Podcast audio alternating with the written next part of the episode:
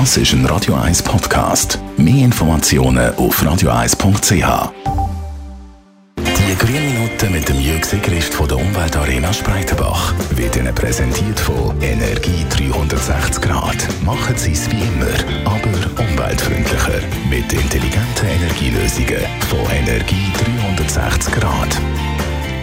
Wir kommen heute zum Tipp Nummer 6 von der privaten Umweltmaßnahmen. Jürg Sigrist, welche hat es unter Top 10 geschafft?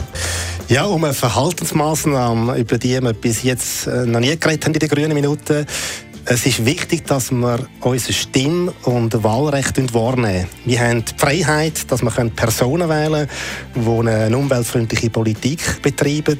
Wir können auch Vorlagen eine Mehrheit verschaffen, die den Schutz der Umwelt zum Thema haben. Gerade in kleinen Gemeinden, da langen die schon ein paar wenige Stimmen aus, um etwas zu bewirken.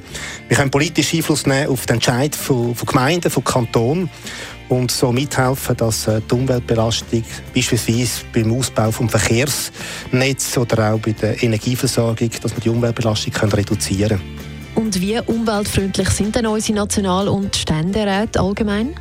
Ja, das gibt es. Die Umweltallianz, die sich aus verschiedenen Umweltverbänden zusammensetzt, analysiert äh, in einem Umweltrating jährlich, wie umweltfreundlich Parlamentarier abstimmen. Ein Parlamentarier, der allen umweltpolitischen Vorlagen zustimmt, der kommt auf eine Bewertung von 100 Prozent. Das neueste Rating vom Dezember 2017 zeigt, dass ein durchschnittliches Nationalratsmitglied äh, im zweiten Jahr von der aktuellen Legislaturperiode auf eine Umweltfreundlichkeit von etwa knapp 46 Prozent kommt. In der letzten Periode 2011 bis 2015, äh, da war das Parlament noch anders zusammengesetzt da ist der Wert doch bei 52 Prozent gelegen.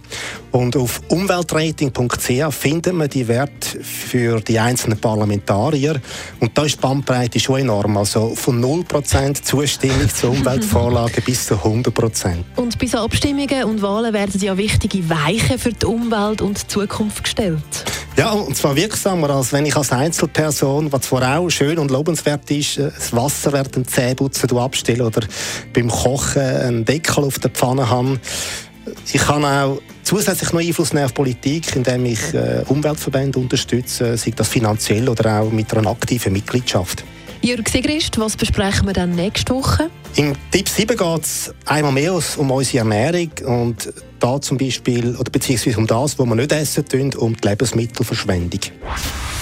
Die grünen Minuten auf Radio 1.